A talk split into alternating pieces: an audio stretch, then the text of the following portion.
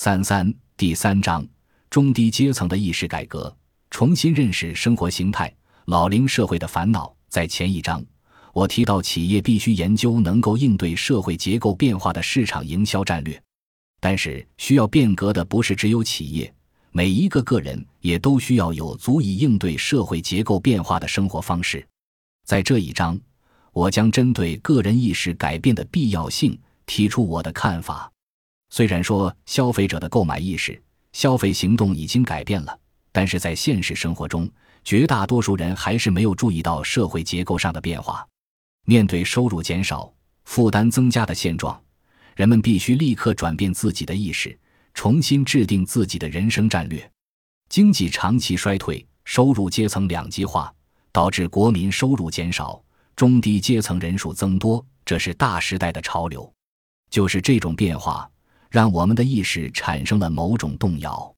同时，与长期衰退的步调相呼应的是，迈入二十世纪九十年代之后，在日常生活中会觉得烦恼不安的人骤增。根据日本一九九一年的舆论调查，不会感到烦恼不安的人超过百分之五十。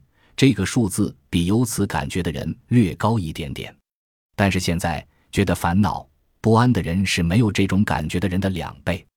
据我所知，没有一位政治家或政府官员证实了这个问题。导致人们烦恼不安的以晚年生活规划的问题居多，其次是自己的健康、家人的健康。事实上，日本的年金金额比以高福祉著称的瑞典还高。而且日本是全世界最长寿的国家，但是还是有那么多人为自己的晚年生活担忧和不安。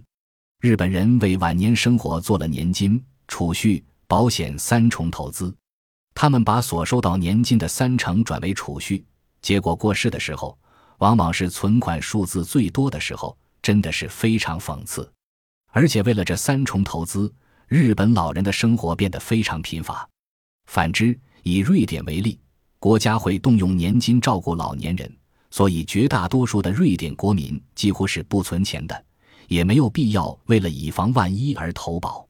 此外，虽然日本人的收入在一九九七年达到峰值之后就开始减少，但是日本人的收入相对世界水平而言，仍然是属于高水平的。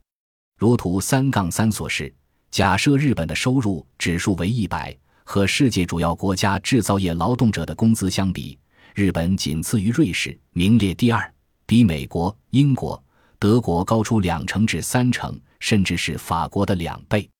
即使是日本人的年平均收入，也仅次于瑞士，排名第二。连扣除税金之后的实际收入，也仅次于瑞士、美国，排名第三。尽管如此，日本人还是惶惶不安。我只能说是日本人体内的不安基因在作祟。至于不安的根本原因，或许是日本人不懂得安排自己的生活形态吧。有九成的人认为自己属于中产阶级，所以长时间以来，我们都活在向大家看齐的中产阶级社会价值观里。没有人会去构建属于自己的人生价值观。因此，在可自然加薪、升职的制度崩溃之后，人们开始不安，担心自己这一辈子都是中低阶层的一份子。